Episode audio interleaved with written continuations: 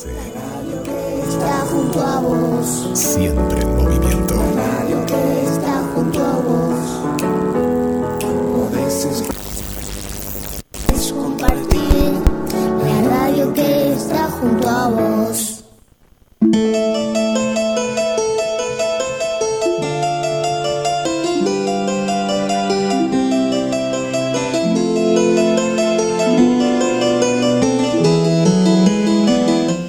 miércoles a la tarde. Veníamos con una seguidilla de, programas en este día tan especial, el Día del Periodista.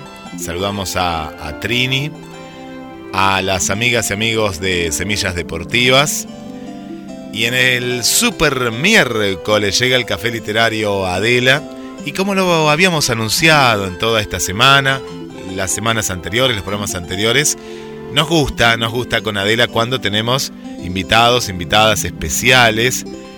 Y hoy, hoy tenemos hasta tribuna, esto está muy bueno porque tenemos eh, más gente todavía del otro lado y que va a participar, que va a participar escritoras, amigas del café literario, que van a participar a través del café literario radial. Y le doy la bienvenida desde el estudio central a la conductora y creadora del café, Adela Sánchez Abelino. ¿Cómo estás, Ade? Bien, Guille, acá desde un Buenos Aires lleno de humedad. Espero que Mar del Plata esté mejor.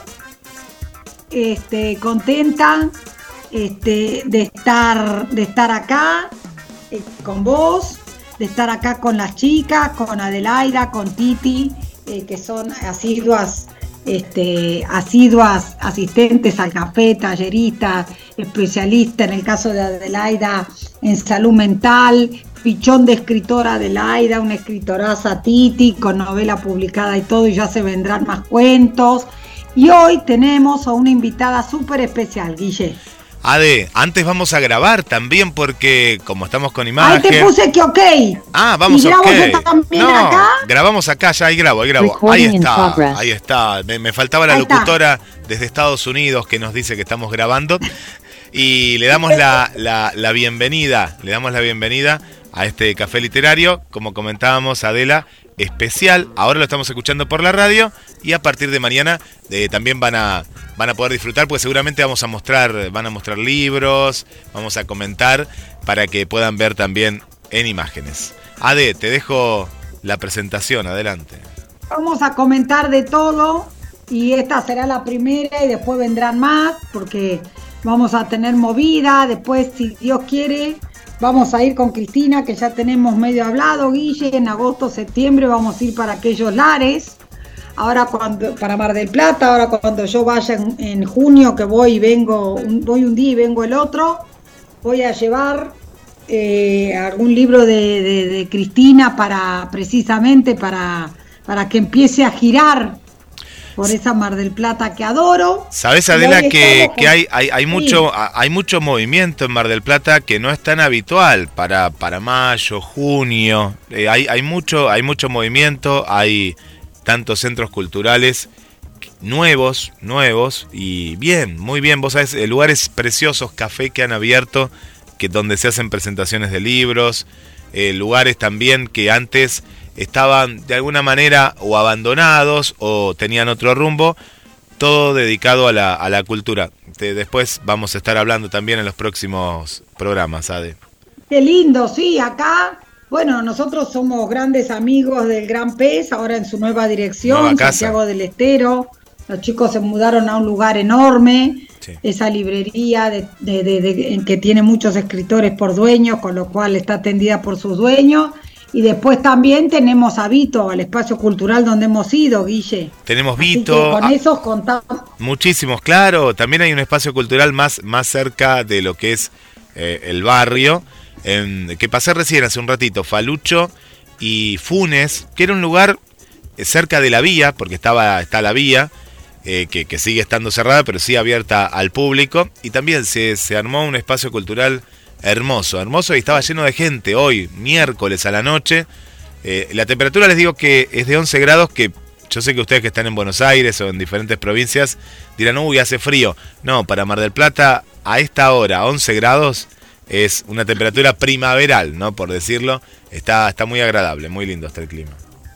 Qué bueno. Bueno, entonces como les comenté, tenemos una escritora, no solo escritora, ya vamos a decir, pero tenemos hoy una invitada de lujo que se llama Cristina Domenech, que yo la conocí por este libro, eh, No queda más que viento, ahora les vamos a comentar, y Cristina este, es, anisidrense, ¿no? Lo que llamamos acá nosotros zona norte, en, Buenos Aires, en, las afueras de Buenos Aires. Es escritora, pero también licenciada en filosofía. Y esto lo vamos a ver, eh, docente, porque eh, vamos a ver como cuando ella explica las cosas, por lo menos a mi entender, y vamos a ver si los oyentes eh, concuerdan o no, que creo que sí, hay como mucha profundidad en las cosas que dice Cristina y también una sencillez, las dos cosas, ¿no? La profundidad y la sencillez de los que saben. Ella coordinó talleres un poco en todos lados y para los que quieran, como dice el flyer de la radio, eh, talleres de escritura, de lectura y dio conferencias sobre temas filosóficos también.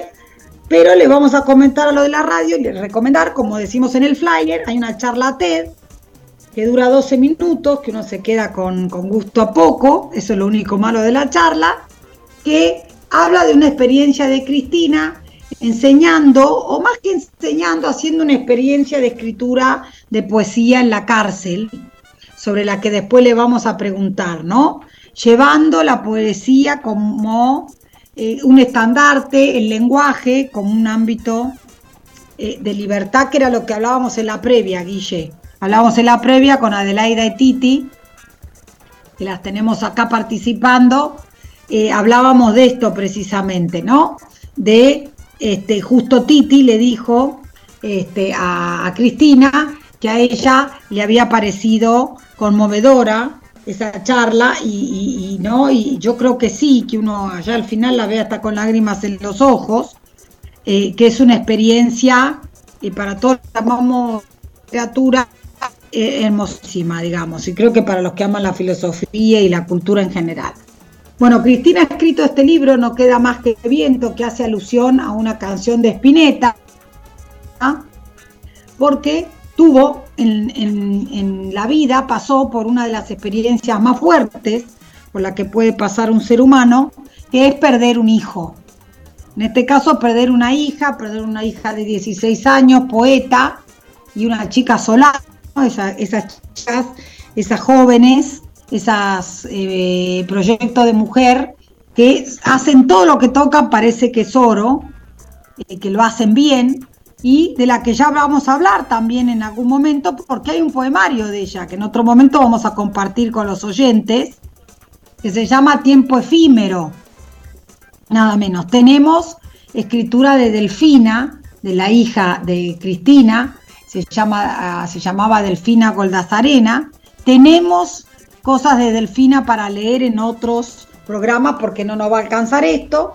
Este, y en No Queda Más que Viento, Cristina nos cuenta este, de una manera realmente este, muy precisa y minimalista en el sentido de las emociones, con la cantidad dosificada de emoción muy dosificada, esta experiencia, ¿no? de pasar por el tema de la pérdida de un hijo eh, en, lo que podemos llamar una tragedia vial.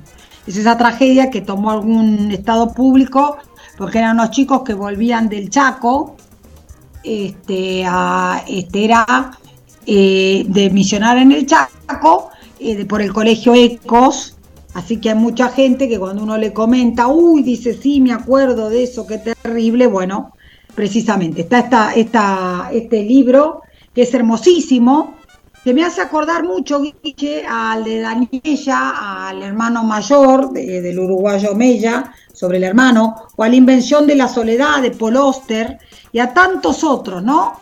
Eh, la pérdida de estos seres fundamentales en nuestra vida, de los padres, de los hijos, ¿no? Este, momentos, digamos, terribles y únicos que marcan esto no cabe duda la existencia. Pero no solo tenemos eso para comentarles hoy, sino que cuando me reuní con Cristina, ella muy gentilmente me acercó poemarios de ella, sintaxis del nudo, que es de eh, La Más Médula, que es una editorial que conozco.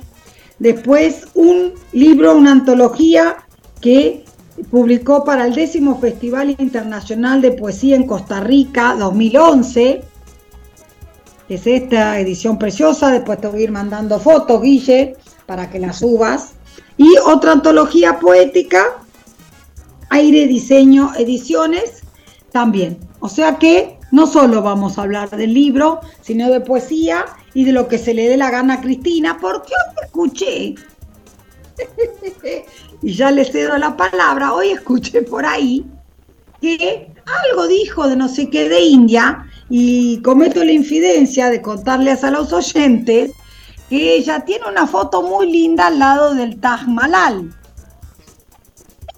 Que yo le iba a preguntar sobre eso, pero después como la charla se nos fue para cualquier lado, no lo hice. Y algo me dijo él, por ahí, me dijo hoy Cristina más temprano, por ahí hablo de algo de India. Y me quedó la palabra India, así que voy a empezar al revés. Voy a empezar por el final, cediéndole la palabra y preguntándole qué onda con este proyecto de la India. Bueno, te damos la bienvenida, Cristina, y abrimos entonces con esto. ¿Qué onda con la India, Cristina?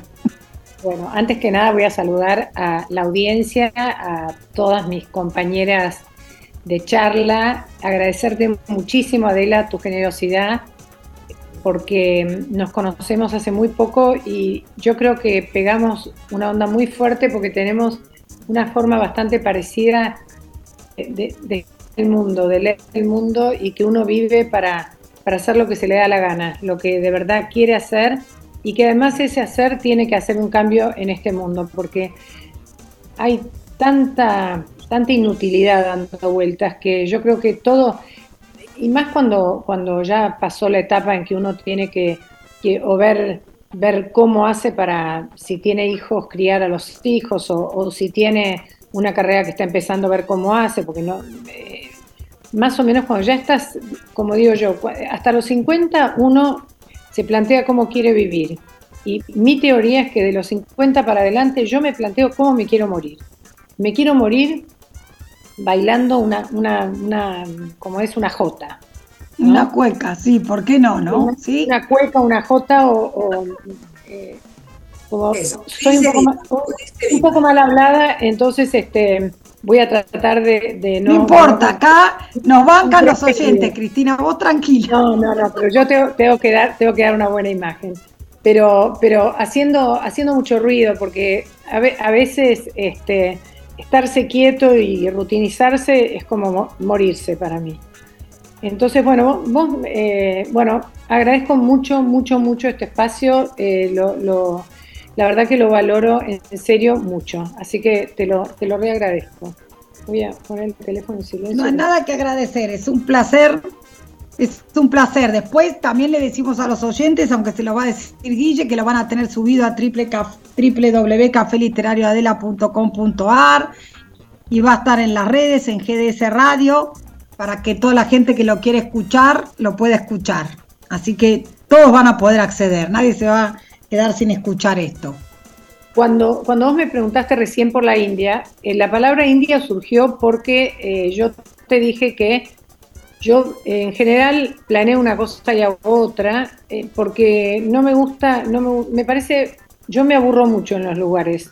La gente es muy predecible y me aburro. Entonces, cuando me dijiste India, tengo, tengo un libro ahí cocinándose, que casi es una herejía, ponerte a leer algo que después tal vez no exista cuando lo publicás o que taches la mitad del poema, lo que sea, pero te dije, tal vez, tal vez te leo, me dijiste, me dijiste, ¿por qué no prepararte algún poema?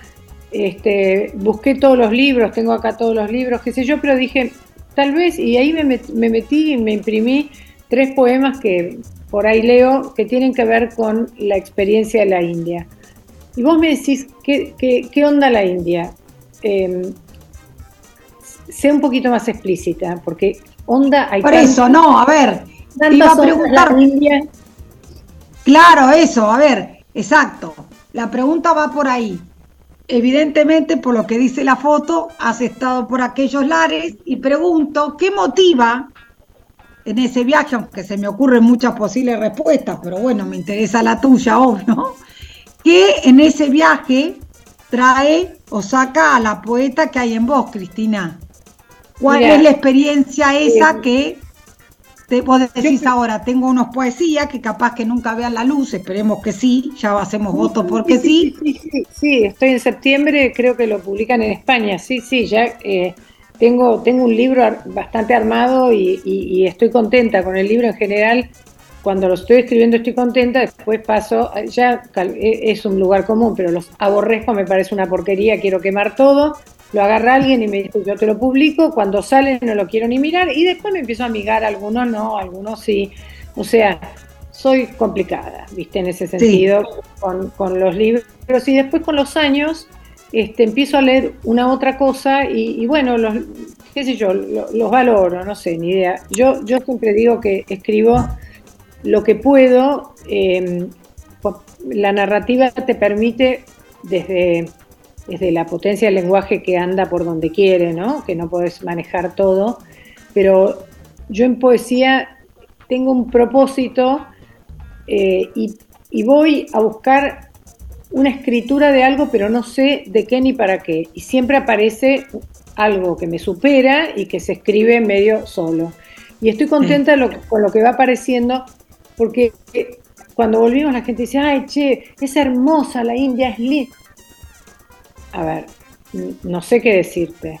O sea, no, no Sí. sé, o sea, me parece Sí, que... son adjetivos que no parecieran aplicar a la India, ¿no? Leyendo a Fernández Sánchez Orondo sobre su experiencia de la India, él hablaba que le transformó su forma de pensar y de ver el mundo a partir de estar allí. No sé si algo tan profundo te tocó a vos.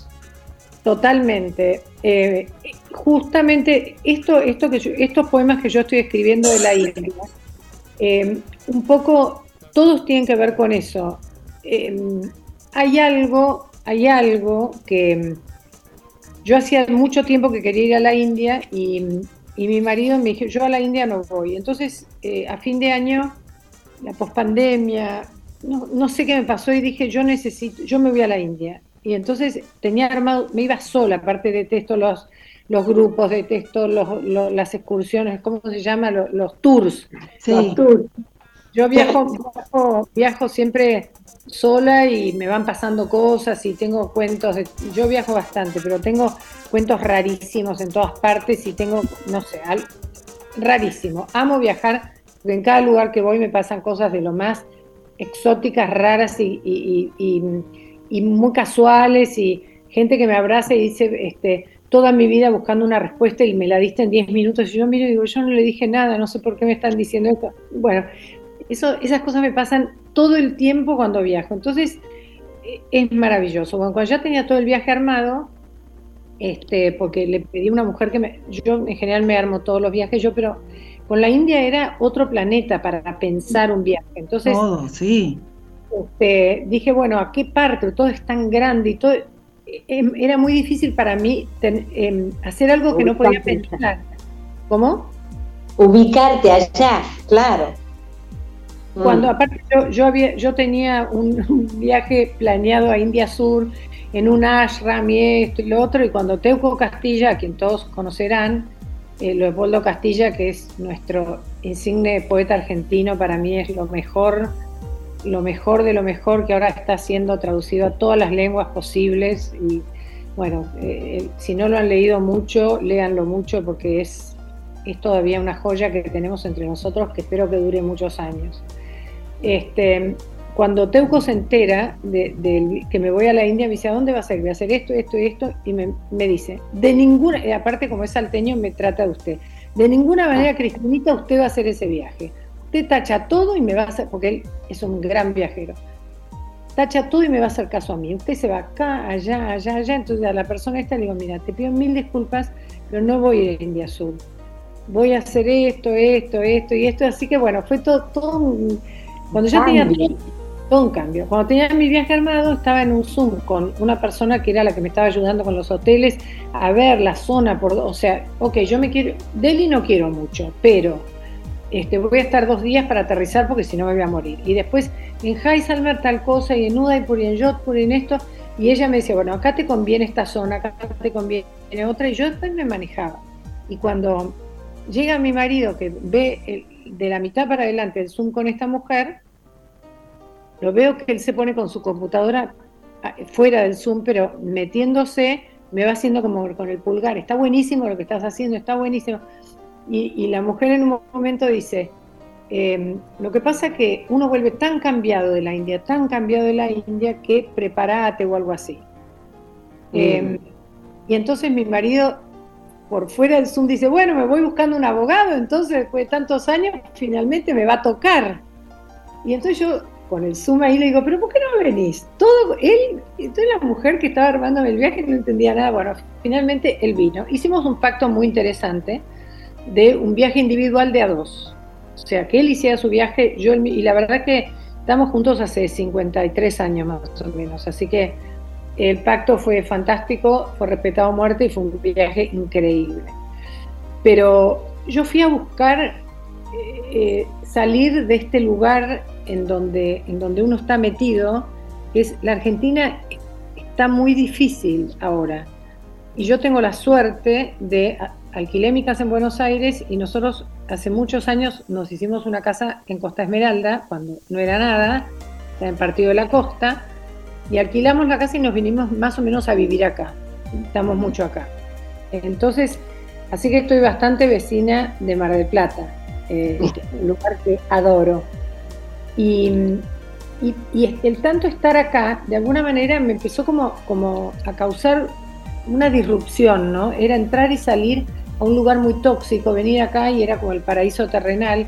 Y esta cosa, aparte, yo llego allá, sigo yendo a las villas, sigo yendo a todos los lugares eh, con, en donde yo tengo, tengo a mis amigos, tengo la gente que yo formé, colaboro con, como docente y como, como amiga y como persona, qué sé yo, como las tres finalmente como persona, pero, pero tengo como una responsabilidad extra en un momento tan difícil de ver que, ninguno esté por sucumbir. La verdad es esa.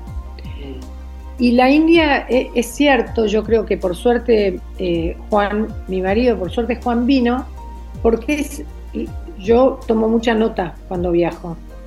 Y prácticamente no pude tomar nota en toda la parte de Delhi y toda la llegada a, Heisalmer anoté muy poquito y después sí empecé a tomar notas, pero no tenía palabra. O sea, no, mm. no tenía palabra. Aparte que se, me trastocó. Em, yo no, no, puedo explicar mucho. Cuando a vos te matan un hijo, sí que se te dan vuelta las prioridades y se te trastoca todo. Yo ya venía muy baqueteada para que eso fuera tan trascendental, pero así todo Em, le encontré un nuevo lugar, que yo es un lugar que quiero bastante, pero le encontré un nuevo sentido al, lugar del silencio. Mm. Que, en este lugar claro. Oh.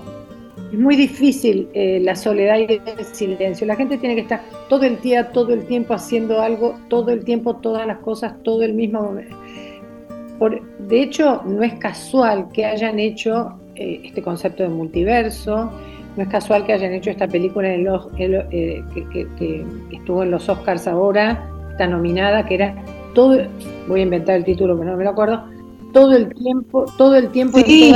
Así es, es así, así, así es. Curtis, sí. Exactamente. Claro, eso. Entonces. Era permanentemente pasan cosas. Yo vi, no, no, no la vi toda, la verdad. Pero toda la parte que vi no hay un minuto, sí, sí, está siempre pasando algo. Vale la pena verla porque yo no la entendí. Así que vale la pena verla porque si alguien la entiende me la puede explicar. Está buena, está buena, está buena.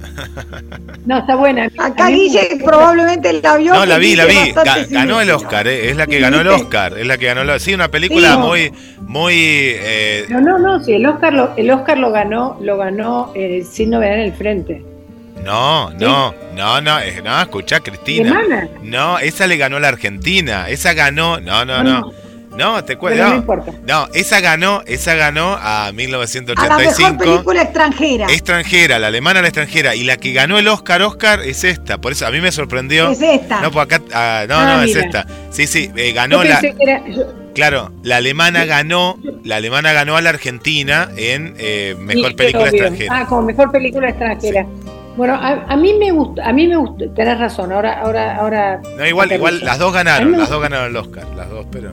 Sí, obvio, obvio. Pero a mí me, me gustó la película, pero creo que, creo que el trabajo interesantísimo que tiene es la imposibilidad de comprender. Exacto. Sí, sí, sí. Sí, sí.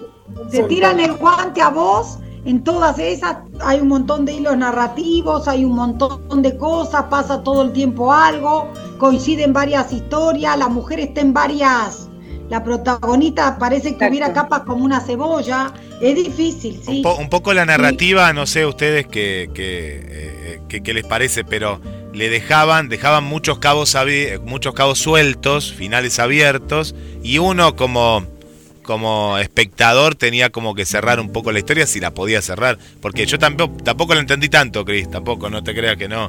Ah, entendí lo que me parecía, ¿no? Pero es que, es que esa es la gracia, esa es la entre comillas. Mm. Esa es la gracia. Esa es la gracia, sí.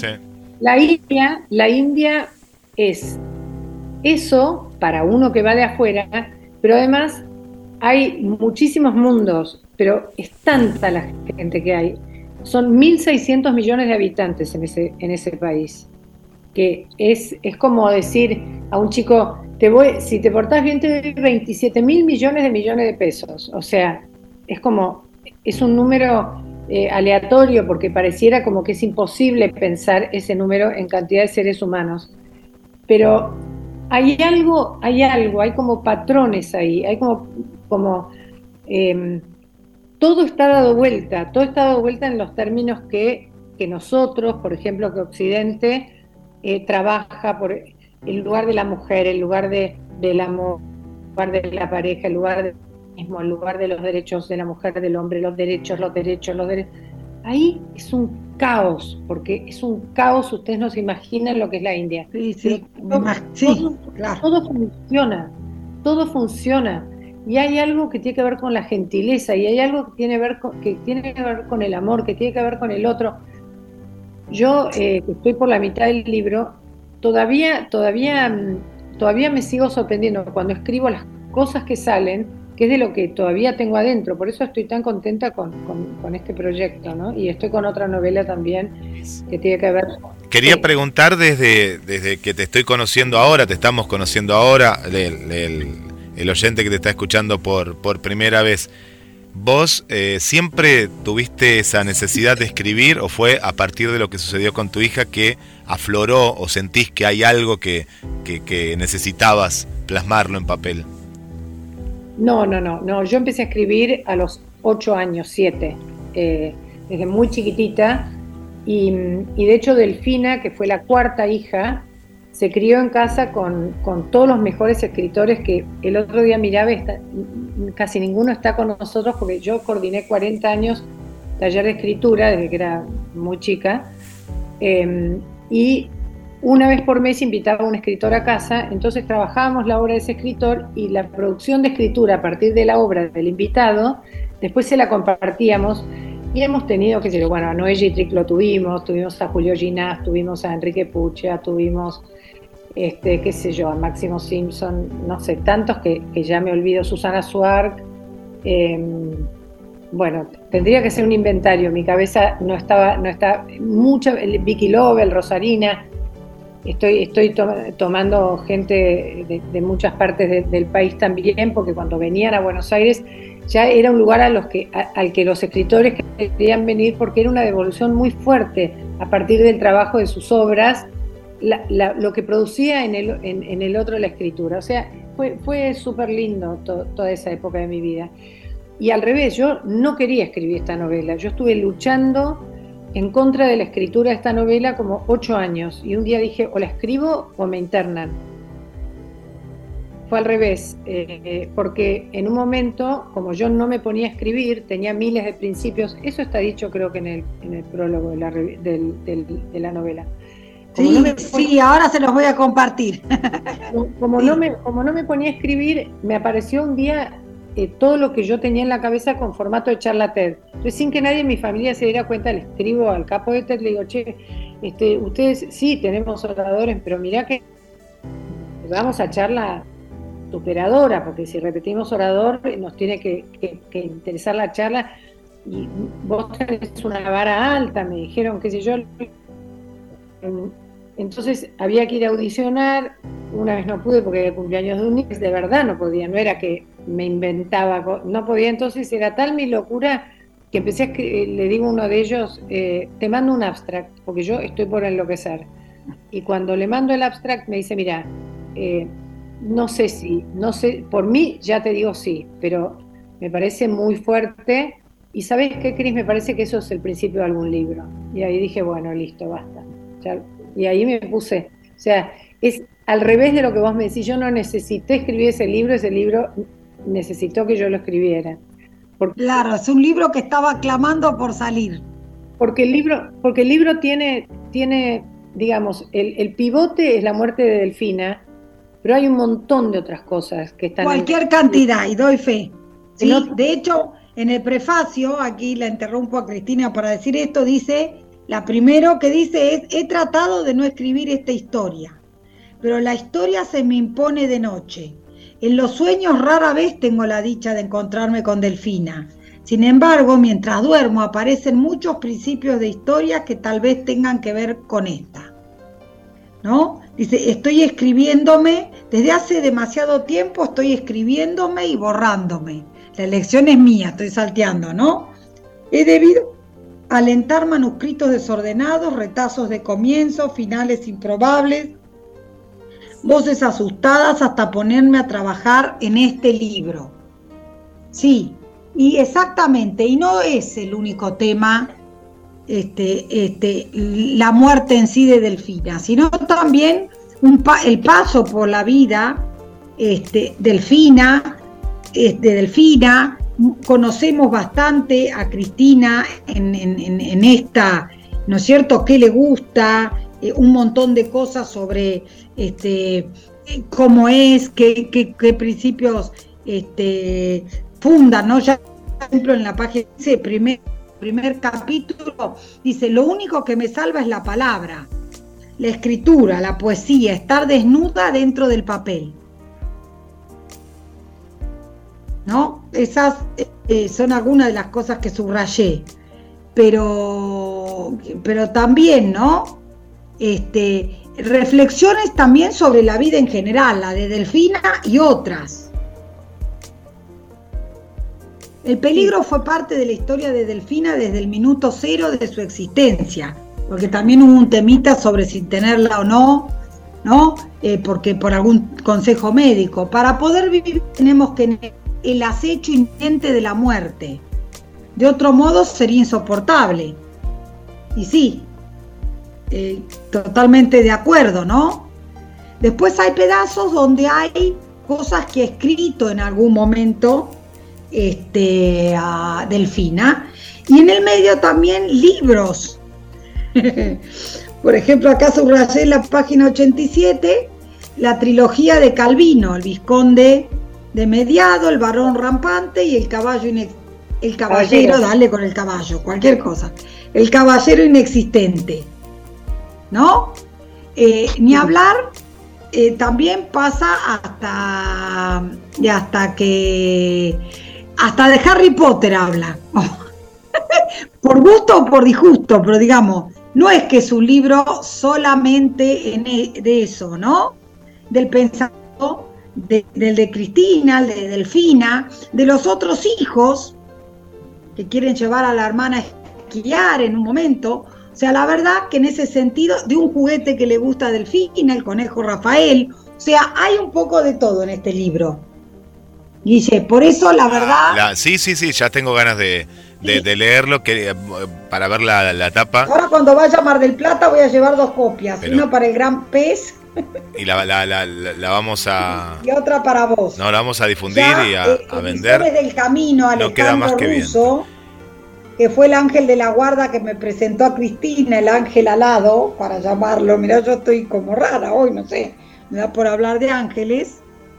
Este, Estoy tratando de descifrar un poco la, la, tapa. Eh, Cris, ¿no, ¿nos podés comentar? Una nena mirando. Sí. Eso le iba a preguntar a Cristina porque nunca le pregunté. Es como una nena mirando, parece Papeles, como libros, libros, o hay algo roto. Desorden, hay un desorden, hay eh, una tapa. Un desorden. sí. Les voy a contar, les voy a contar la historia, la historia de esa etapa porque es muy loco. Dale. Eh, estábamos una vez en Córdoba, en Nono, invitados a una casa, Delfina, mi marido y yo, porque lo- los otros chicos era, eh, son más grandes. Eh, Delfina tenía mucha diferencia con el tercero, entonces andábamos mi marido y yo y con la colita rutera que era de Delphi para todos lados. Nosotros ya estaban, ya no, no nos daban mucho, mucha bolilla. Entonces estábamos en Nono y en el, era una casa bastante grande que al fondo había como una casa medio derruida. Cuando entramos estaban todos esos libros tirados.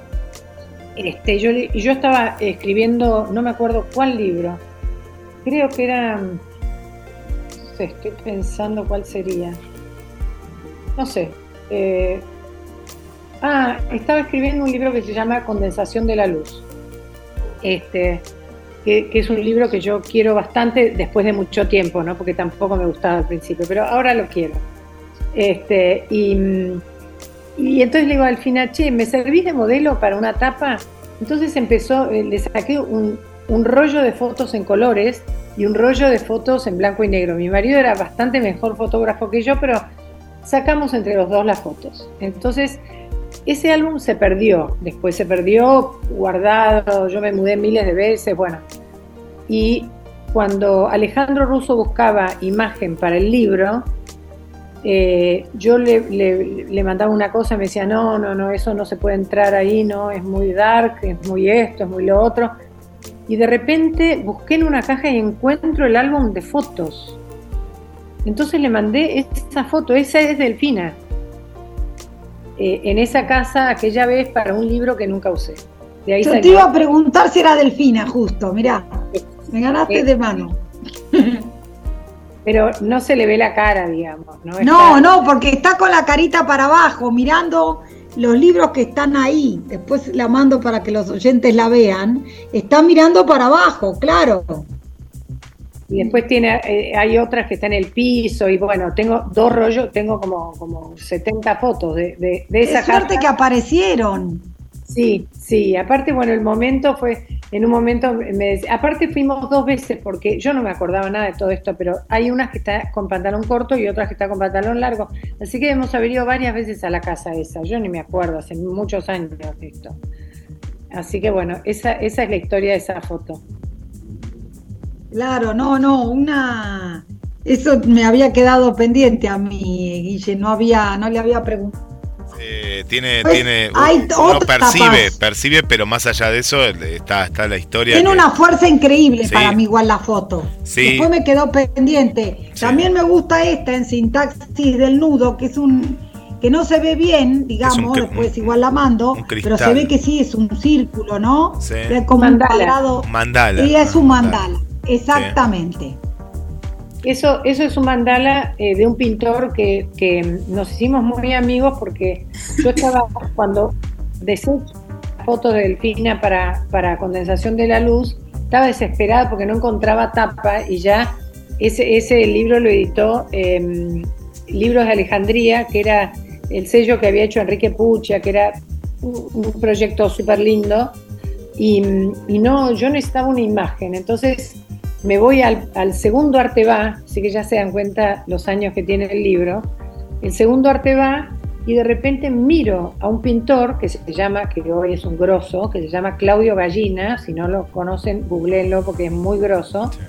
Este, vos por ahí lo viste, Titi, en el Museo de Punta del Este, eh, uno que hay en, creo que le dicen Hollywood o no sé cómo, hay un Sí. cuadro, hay un cuadro de, de- de gallina ahí. De gallinas. Eh, Y entonces, entonces eh, voy y, me acerco, era un, era un jovencito. Digo, hola, ¿cómo estás? Mira, vos no me conoces, pero yo acabo de escribir el poema que vos acabas de pintar ahí. Me dice, bueno, venite mañana a mi casa y estoy buscando una imagen de tapa. Eh, no querría, no, no, no me das la, la imagen. Entonces, este, me fui a Tango, donde él vivía, y, bueno, esa es la. Se- que lo tengo acá. A ver si se ve. Esa es la imagen de Claudio Gallina. Sí. ¿Se ve? Ah, más o Sí, menos. lo tenés que correr un... Ahí está. Eso. Ahí, ahí está, ahí está. Sí. Es como, Sí, hay que- como, como un círculo de luz y, la- y las personas están como, co- está condensada la luz y la gente en negro. Claro, y está acá adentro también la gente, justo estaba mirando, después le voy a mandar la foto para que la- los oyentes la puedan ver. Hay como una gente chiquitita ahí adentro que la tenés que mirar en mucho detalle. Y es, es como, es como también, es un mandala. En, en, en relación al título, no tiene mucho que ver porque, porque esos son nudos. Y busqué tapas, este, y la- todas las cosas que encontré con nudos no me gustaron. Claro. Entonces, eh, al en realidad al editor no le gustaban. Y cuando se lo presenté a Claudio, me dijo: Este mandala va a quedar espectacular. Aparte, tiene que ver con el interior, no tanto con el título. Así que dale, qué sé yo. Y ahí fue. No, y tiene, hay algunos, ¿no? Entre comillas, como de un renglón, Guille, ¿no? Eh, poemas de un renglón, para decirlo de alguna manera, y dice, el calendario de la muerte me escribe. Ni, un haiku, ¿no? Es como algo. Se había vaciado la voz, Mirá, no encontraba la gramática de la ausencia.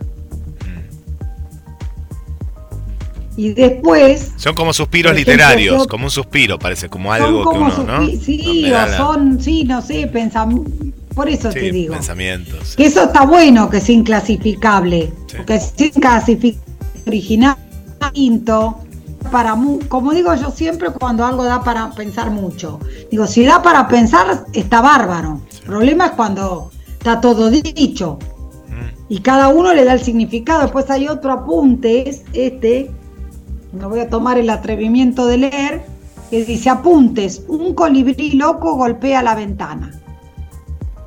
Ella lo espanta para no morir, aunque viene como una voz solo a dictarle. Estos apuntes son del tiempo, en que los colibríes eran lo efímero, y solas, madre e hija, presumían la eternidad del mundo. ¿No? A mí también se me dio por pensar que es la sintaxis del nudo. Hice mi propia, si bien algo sugiere, Claro. el texto, este, ¿no? Pero realmente, estos son dos que, para no, porque no quiero acaparar el tiempo y la idea es hacerla, que, escucharla a Cristina, que es interesantísimo. Y precisamente en la contratapa, Piedad Bonet, la poeta que acá en Argentina la conocemos mucho, dice, es un libro al borde de y de la conciencia de que hay realidades que el lenguaje no puede nombrar. ¿No? Relacionado con la sintaxis del nudo y qué sería el nudo, ¿no? El nudo es una palabra que trae un montón de sintaxis también para mí. Una conjunción de palabras muy interesante. Eh, así que no sé, Cristina, ¿nos querés comentar, por ejemplo, en sintaxis del nudo qué, Creo que hay una búsqueda poética, la divide también en temas, ¿no? Está también, están duelos, nudos, y por supuesto da para mucho más. Después hay más poemarios, pero no vamos a llegar hoy, pero la tendremos que invitar a Cristina para otra vuelta. Eh, este libro, este libro fue muy, muy fuerte porque fui a otra muestra de pintura. A mí me gusta mucho la pintura. Y mm, era un- una, una pintora que es eh, Susana Mendizábal, que, eh, que había colgado la muestra en su propia casa. Entonces Oh. había, vaciado, había vaciado la casa y había hecho como, como un recorrido. Y toda la, toda la, toda la muestra, en todas las muestras, en todos los, en todos los cuadros, había nudos. Y, y cómo, cómo el nudo, el nudo eh, siempre es el lugar del conflicto, del problema, de, de lo, que, de, lo, de lo que está ahí y, y tal vez que no se debe desatar o se debe desatar o no se puede desatar. O sea, e- es un problema nunca es algo eh, eh, necesariamente malo, digamos. Eh, tenemos, tenemos el problema de que no sabemos qué hacer con tanta plata, qué sé yo. Bueno, ojalá, pero no, no, no, sería, no sería el caso, pero bueno. Este, eh, la palabra problema está muy, muy, muy desgastada y muy gastada. Tiene mala prensa. Total. Y en la palabra nudo, este, uy, estoy en un nudo, tal vez em, porque tengo cuatro poemas a la vez que, se me están pasando por la cabeza y si escribo uno pierdo el otro, y a mí me pasa eso, porque de repente estoy, estoy con demasiadas cosas y, y bueno, yo trabajé eh, como casi 10 años en el penal y era desesperante porque no tenía tiempo, tiempo material, o sea, para, para eh, yo eh, terminé la carrera bastante grande también, así que entre lo que leía, los trabajos que presentaba, los congresos y viajaba mucho y presentando trabajos, y lo, la cárcel me comía muchísimo el cuerpo y la cabeza. Eh, sí. Además me la pasaba metida en tribunales, redactando habeas corpus, viendo, tratando de, de que en el lugar donde yo estaba, que supieran que no podían joder mucho porque, porque, porque bueno. Había alguien que estaba atrás. Eso, no, no, eso salía. Entonces, eh, este, era, era muy desgastante eh, el trabajo y además estar ahí y hacer una diferencia, no, no ir a, a, a no sé, a huevear. ¿Qué sé yo? La idea era. Sí, es, dijiste. Claro, no ir a pasar el. Me preguntaba si este interés tuyo por estas personas sufrientes, por estas personas desfavorecidas por la vida en muchas situaciones, ¿te vino después de la muerte de tu hija o ya lo, tenías antes a esta preocupación? Mira, eh, te, te, voy a contestar. Eh, nosotros vivíamos en San Isidro cuando era más un pueblo que otra cosa. Eh, y el bajo de San Isidro estaba, está el río, y en esa época, eh, toda la gente que vivía en el Bajo, eh, cuando crecía el río, se quedaba sin casa. Entonces, no, yo iba a un colegio a tres cuadras claro. de mi casa, de barrio, o sea, muy tranquilo todo. Y mi padre vino a la Argentina con la Guerra Civil Española, no por ser un rojo ni nada, es un poco la novela que estoy escribiendo ahora, pero yo venía de, de una familia de, de la alta cultura, de, pero de la alta cultura que no tenía nada que ver con el dinero, no sé si, que son cosas sí, sí, claro, muy, muy divorciadas. Sí. Mi padre era nieto del arquitecto modernista Domenico Montaner, que sí, el que fue a Barcelona, oh. vio Palacio de la Música y todo eso, yo soy su bisnieta. Así que tenemos como un legado de quiénes somos en ese sentido, de si uno va a ver el Hospital de San Pablo, yo, yo todo esto me di cuenta de muy grande, uno va al hospital de San Pablo y uno ve que eso es un hospital hecho para gente pobre, porque lo que decía mi bisabuelo era, ya que no tienen nada, cuando están enfermos, la belleza cura. Entonces hizo esa maravilla para la gente pobre, la gente rica no claro, tenía. Un concepto de ciudad, claro. Bueno, y entonces yo me acuerdo que estaba en cuarto grado del colegio, que uno tiene 10 años, supongo, algo así. Sí, no sé, no sé. claro. Y me acuerdo que a mí me, yo cocino mucho, me gusta mucho cocinar, amo cocinar. Y entonces hacía unas, mi mamá tenía unas cacerolas gigantescas como para de regimiento, porque también siempre era una casa, mi, mi madre inglesa, mi padre catalán, y una casa abierta donde todo lo que teníamos se compartía y, y bueno, y entonces yo me acuerdo que llenaba esas cacerolas con maíz sin gallo, que lo hacía yo solita. Yo ahora pienso, mis nietos de esa edad no saben ni prender un fósforo. Este, yo llenaba eso, me acuerdo que lo embolsaba y me iba a un lugar que no, yo no me acuerdo cómo me enteré de que eso existía, que me tomaba un colectivo cerquita de mi casa, me dejaba en la puerta, yo tenía que cruzar por un semáforo, era un lugar que estaba la Standard Electric que había un grupo de apoyo escolar y yo todos los sábados de mi vida me iba a ese lugar a hacerle hacer los deberes a los nenes, a los 10 años. Sí, claro. toda, toda, mi vida hice esas cosas. Mi mamá como no nos cuidaba mucho, a mí por lo menos yo no me acuerdo que me haya cuidado nunca, yo hacía lo que se me daba la gana y nada, estaba bueno. Cuando tenía la inundación que estaba contando, me acuerdo que mi casa era una casa grande, vieja, qué sé yo, grande, pero, pero sencilla, tranquila, o sea, éramos gente que comíamos, no sé, plastilosa, no sé, eh, claro. éramos gente común, ¿no? no teníamos ninguna veleidad de nada. Este, y, y me acuerdo que eh, había un garage en donde tiraban colchones que no sé ni de dónde sacaba mi mamá, porque es el día de hoy que no me acuerdo, y llegábamos al colegio y decíamos, ¿tenés inundados? Sí, tengo. Todos tenían en sus casas inundados. ¿Cuántos tenés yo? Dos, ah, cinco. Cinco. ¿Cómo les caben cinco? Bueno, porque mi mamá puso... Era normal. Era normal. Nosotros no éramos gente rara. Nosotros éramos gente normal. era una sensibilidad social que existía y que ayudaba a compartir otras formas de vida. Este, eh, cuando, cuando Julio Ginás, el papá de Verónica, de la actriz, que fue un grandísimo amigo mío que yo adoré y lloré mucho cuando partió hace no tanto tiempo, Julio tiene un libro que se llama em, Fiat Lux, que es, una trilogía maravillosa de Julio.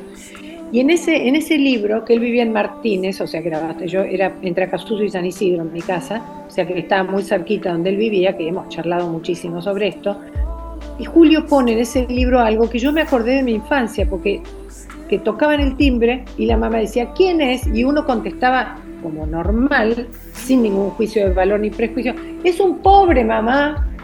Y yo me acuerdo de, haber respondido, ¿quién? No, era un pobre, ya le di.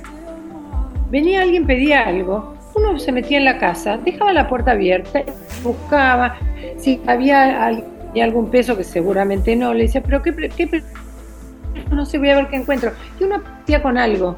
Se preguntaba en la casa eso. Y era un pobre. Así les decía. Y hoy, uno dice, es un racista, xenófobo, ¿no?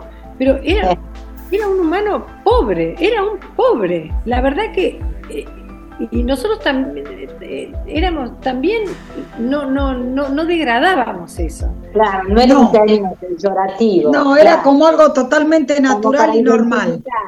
era, otro Buenos Aires totalmente totalmente era descriptivo pero lo que yo digo es y siempre e, esa mirada social y, y yo tenía cuando murió Delfina tuve ganas de de llamar a alguien, porque yo siempre había querido ir a contexto de encierro, porque había algo de ese padecimiento que yo conocía. Ah. Em, pero lo conocía no por haber estado detenida ni nada parecido, pero no, no, no quiero dar mayores este, datos porque si no voy a spoilear la novela y no tengo ganas. No, no spoilees. O sea que se viene la novela y el libro de, de, poemas de la India. Y bueno, nos había prometido un poema de la India. ¿y? A ver. A ver, en voz de su propia autora. Ahí viene el super re, este, este, como un avance, viste, con el tráiler es. Igual voy a, voy a leer este poema que no creo que exista después. Bueno, uh, todavía mejor. Va a ser en exclusiva y único. No, no, no, porque, porque sé que, que hay algo que que hay un poema, pero es como que hay un poema dentro del otro. Pero como no tuve tiempo en estos días de trabajar, pero igual yo les cuento, les voy a leer dos de la India, este y uno más. Se llama mm. Llegada, ¿no? Por eso es el más complicado, porque es donde yo no palabra, ni ponerme, ni cómo sacarme. Esto se oculta bajo los cables de las de Delhi. Arañas que lo envuelven todo Alguien que no soy asume su destino flagrante. Da miedo saberse ahí. Da miedo saber que no estemos en ninguna parte. Al otro lado de lo que creía un mundo, la memoria lúgubre del cuerpo es como un sueño donde pierdo la sensación del coche que me lleva, no importa a dónde, mientras hable un eco ancestral. Acabo de llegar a India. No encuentro brazos que sostengan mi cansancio hambriento de silencio. En la mañana comienza la travesía. ¿Por qué mis ojos no pueden ver? Como autómata en el templo, Birla Mandir, pierdo las dimensiones de los ruidos, los olores. Me quito los zapatos. El mármol en contacto con los pies dice que aún estoy viva. Soy una víscera en llamas. Me encienden una vela de incienso para que vuelva a la vida. Alguien sopla la llama que quema mi piel. Deposito la ceniza en un altar cuando una mano coloca polvo gris sobre mi frente. Mujeres con saris y lentejuelas tentan la fuerza que les ha dado Vishnu. Mi cuerpo es una alucinación de olvido, una alegría y devoción que no conozco. algo me tiembla. Parece que después de todo hay algún Dios para mí. Toco los relieves de las imágenes igual que ellos. Soy algún otro dentro de la estela que emana esa gente. Durga, Mahadevi o la grandiosa madre de todo el universo. Me regalan nombres que no me pertenecen. Nada ya me pertenece. Tal vez esto sea la existencia. Ah, qué genial. Qué genial, qué genial. Te ¿eh? Transmite esa sensación. Cristina, a pesar de te escuchamos a vos decir, sí. ¿no? Decir, lo escribís en el medio de la confusión, para decirlo de alguna manera, ¿no? De esa como eso que le agarra a uno, que te parece que te agarra como una tara. A mí algo parecido me pasó en la, en la catedral de esta de Gaudí en, en Barcelona. Sagrada Familia. la gra- Sagrada Familia, no me salía, gracias, eso. Bueno, me pasó, tuve como, sí, como un- una sensación así como muy rara y este, uno queda acá peor que narrás vos todavía a mayor escala, ¿no? Porque es toda una ciudad que se extiende. No, porque había una búsqueda ahí. Me- a mí me dio la impresión como que había una búsqueda. a- hablas también de otro Dios, de, de, de una de, de encontrarte como en un lugar que nadie te iba a juzgar ni preguntar y vos estás ahí, ¿no? no me, me- me dio esa sensación. Igual, tema, tema de, de los dioses, yo soy completamente atea, así que Claro. no, no, tengo, no, busco, no busco nada.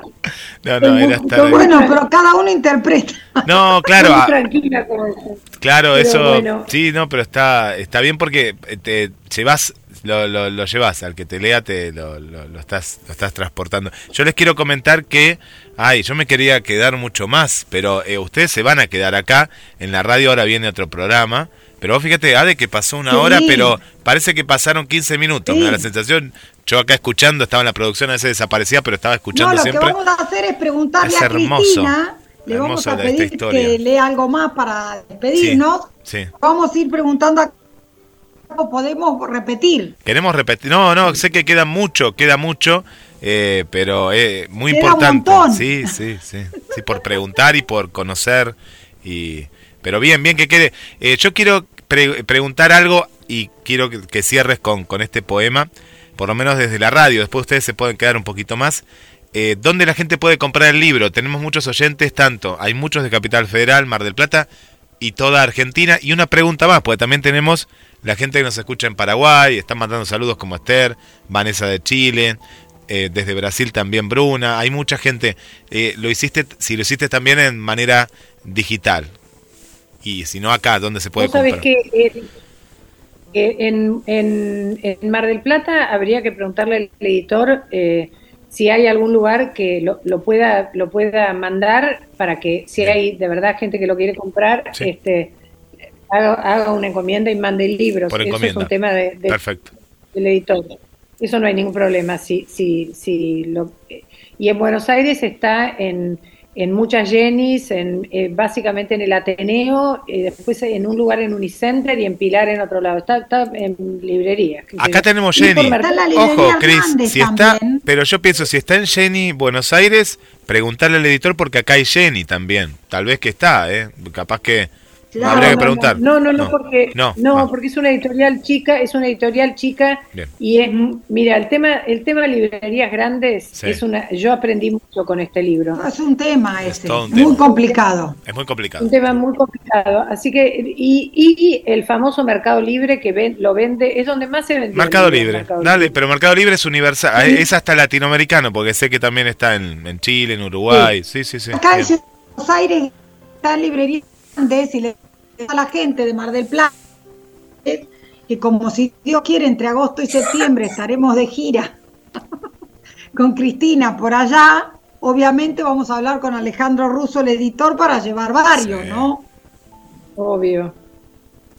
Y bueno, después tendremos que ver los poemarios, cómo hacemos, pero bueno, pero sí vamos a llevar porque el libro es imperdible y yo te digo, no alcancé a leer todos los poemarios porque yo con los poemas me gusta ir despacio, como un caramelo, no me gusta tragármelo todo de golpe, eh, tengo mi proceso, pero la verdad que sí, este, vamos a ver cómo hacemos también con los, con los poemarios. Lo, que pasa, lo que pasa es que libros de poesía eh, El otro día un alumno mío, que es alumno mío hace 35 años, me dijo, ay, conseguí tus dos primeros libros, que yo cuando veo alguno me lo compro, porque no tengo ni yo.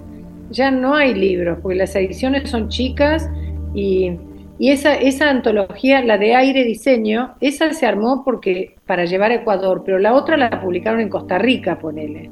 Claro, sí, sí, esta me había dicho, me, me, comentó Cristina, y esta otra, claro, dice Festival Internacional de Poesía, Costa Rica, 2011. Claro, y ahí a, to a, a todos los invitados nos publicaban una, una antología, pero yo no tengo, te, me quedarán 15 ejemplares de Sintaxis del Nudo y de, de Tierra Negra yo cuando mi, mi, alumno consiguió uno me dio una envidia porque si lo hubiese encontrado yo me lo compraba yo. Tu alumno lo tenía y no vos que lo habías eh, que lo, no, yo, yo, tengo dos, dos, yo tengo dos ejemplares. Claro, dos. no nada, pero muy poquito, sí, sí. Si alguien se lo querés regalar o vender o lo que fuera, no, no está. Cris, no, eh, ¿querés compartirnos un, un, poema más? Y por lo menos desde la radio y vamos cerrando para una segunda oyentes, parte. ¿sí? Sí, y le decimos a los oyentes, salvo que Cristina nos diga que no, pero vamos a dar por descontado que nos dice que sí, que habrá segunda parte. Tiene que haber segunda parte, sí, tiene que haber segunda parte. Y más, por supuesto. Y agradeciendo a, a, Titi y a Adelaida hoy también por, por la presencia. Que están ahí, que han sí. sumado, que han, han hecho, le hemos hecho, hemos estado hablando con Cristina atrás de los, atrás de la María Marines. De bambalinas. De bambalinas, Bambal es como el teatro. Así me salen las palabras, estoy muy garbanza. Realmente, un disfrute. Un disfrute total. La, la, verdad que, bueno, le agradezco mucho a la radio y de alguna manera eh, te, voy a, te, voy a, te voy a leer este poema, eh, que ya que vos me pediste que lea algo para despedirnos, que es un poema de Delfina. Delfina empezó a escribir cuando todavía estaba en preescolar y ella participó de un torneo, de un torneo, de un concurso que hicieron en los poetas del subte de Buenos Aires, que había Mirta Rosenberg, que fue una de los jurados, contaba que llegaban carretillas de poemas, que fue lo, lo peor que les pasó en la vida, y publicaban a, a los ganadores, los ponían, yo, yo eso me enteré después, y Delfina me decía, mamá, ¿puedo participar? ¿Puedo era mini, era chiquitita, tenía cinco años y escribía desde en el, el, libro Delfina. El otro día vi que había dos en Mercado Libre. Eso sí, eh, prácticamente no hay, pero eso sí vale la pena si lo consiguen que, que lo compren, porque este, es, es increíble. Bueno, y entonces cuando, cuando ella se puso a escribir, y ella escribía y escribía, y por supuesto nadie le tocaba ni una coma ni nada, y, y una Esteuco Castilla, siendo muy chiquitita de Delphi, le dijo, usted nunca le haga caso a su mamá, ¿eh? nunca le vaya a hacer caso a su mamá, usted no vaya a esos talleres que hace la gente, usted está tocada con la vara de la poesía, solo lea mucho a Pizarnik. Ya la leí, le contestó Delfina, ¿no? Ay, qué divina. La mini. Bueno, voy, voy, a, voy a despedirme con, con de alguna manera con un poema muy cortito de Delfina de cuando tenía, creo que ocho, ocho años, este, porque yo cuando me di cuenta que ella empezaba a escribir, empecé a fechar los, los, los primeros poemas, no sé bien de cuándo son porque no les puse fecha, pero cuando vi que ya era como algo que ocurría más seguido, entonces este, le empecé a poner fecha y esto nos sirvió para cuando ella murió que se pudiese armar este libro. Igual eh, no lo armé yo, lo armaron otros poetas y descartaron muchas cosas que no eran valiosas. De alguna manera esto es lo que explica... No me acordaba de Hoy miré y dije, ya que, ya que Aden me pidió que leyera algo de Delfina, es un poema muy cortito, pero muy profundo y bueno, escrito por una chica de 8 años, es como un poco increíble. Leyendo la vida es papel, la sombra del viento ya no mueve las olas del mar y escribiendo la vida es corta como una nube de agua. Pero qué belleza, léelo de vuelta, por favor, Cristina. Hermoso, hermoso. De vuelta me dijo Mirta Rosenberg cuando ella ganó ese poemita, me dice, ¿qué haces vos acá? ¿Vos mandaste? No, le digo, yo ni mandé ni gané nada. Mi hija de cinco años mandó. Me dice, ¿cuál era? No, uno de los, los anteojos caminan hacia el público. Ah, tu nena está de la cabeza, me dijo, no me olvido más. Leyendo la vida es papel, la sombra del viento ya no mueve las olas del mar, y escribiendo la vida es corta como una nube de agua. Es increíble en lo que puso la, vida es corta, es impresionante. Sí, sí, sí. Todo además. lo de escribir, lo de leer, ¿no? Sí, sí, sí. Todas experiencias para todos los que nos gusta escribir y leer que parecen, ¿no? Pero desde los ojos de, de, una niña de 5 años, increíble, increíble. Pero claro, y con esa profundidad que puedas pensar. Cuando, una vez que, que había estado Julio Ginás en casa, este, ella me, llegó del colegio y me dice, ¿me puedo sentar? Bueno, y se sentó en el medio. Y Julio empezó a leer algo y ella de repente se escapó por abajo de la mesa entre las patas de la gente y se fue a su cuarto. Y cuando volvió, le dice, Julio, te escribí un poema. Y Julio se hizo, en el libro está dedicado a Julio Ginás, pero porque estaba dedicado a Julio en, cuerpo y alma. Este, entonces a ella la invitaban a leer a lugares muy chiquita. El otro día me encontré con una foto que llamé a Edgardo Pigo y le digo, decime una cosa, ¿dónde es esto que estás leyendo vos con Delfina? Me dices, la dama de Bolini y Delfina tenía siete años y nos invitaron a leer a los dos juntos, él un gran poeta. Este, y entonces estaba en primera fila yéndola a escuchar leer Julio Ginás, y todos decían, Julio Ginás, que vine a escuchar a la nena. Él, era fan. ¿Y Cris hacía, era de hacer dibujos con los poemas? Era de, de hacer, me imagino, no sé, me imaginaba pero tiene unos, cuando, cuando aprendió a escribir, este, tiene algunos poquitos con dibujos y después de adolescente, a ver si se ve esto. Sí, sí, se ve, para que vean que... Mirá. Ay, sí. Claro, sí, sí, sí, qué hermoso. Sí. Este, y, aparte, aparte textual, textual, silencio, como va, así como era, como eh, está textual todo, qué hermoso. Sí, la, silencio con C, todo. Sí, sí, sí, pero está, claro, sí cuando, está pasado, eh, está eh, eh, sí, sí, sí. Sin, errores. y después, al final se le, se le ocurrió, por ejemplo, esto. Se nos olvidó ah, asombrar. Se nos olvidó Este, después tiene algún otro. Este que es bastante complicado de, de leer así doble, y que yo creo que lo estuve buscando, pero ella, eh, yo le había dado en ese momento para leer el ensayo sobre la música de Teodoro Adorno, y yo no sé si esto, porque lo traté de buscar en Adorno, tal vez hay algo de Adorno ahí, pero yo no lo encontré. Y dice, la música es, la música proporciona a la memoria de los seres vivos los momentos más eh, inolvidables que se puedan experimentar. Lo sabemos en el laberinto resonante de nuestros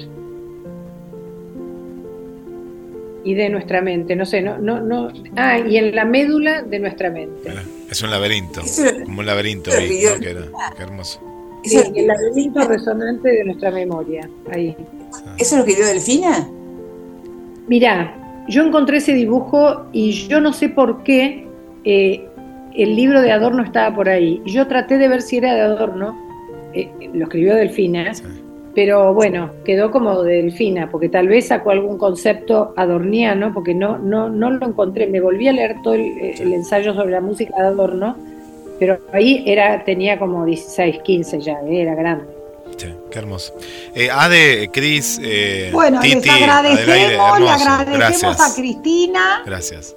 Y habrá una segunda parte. Sí. Todo es cuestión de poner fecha.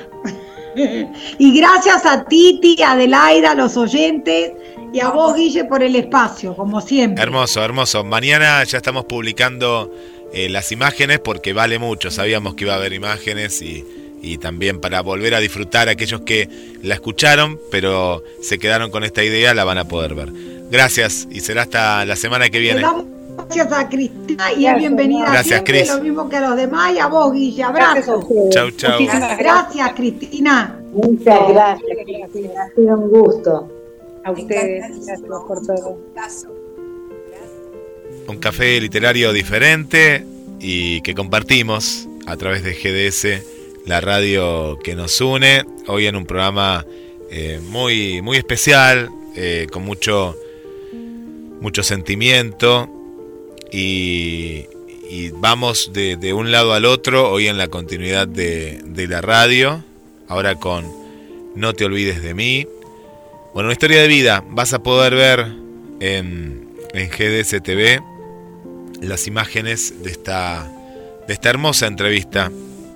Hermosa entrevista de una historia, una historia de vida, una historia de vida que, que conmueve, de un viaje hacia la literatura, un viaje hacia los sentimientos, la historia de, Delfina, que hasta de manera premonitoria en su poesía desde temprana edad, y bueno, Cristina nos nombró a, escritores importantísimos de, la República Argentina y, la historia de Delfina. Pronto va a estar en Mar del Plata, eh, invitada por, por la radio, Cristina Domenech.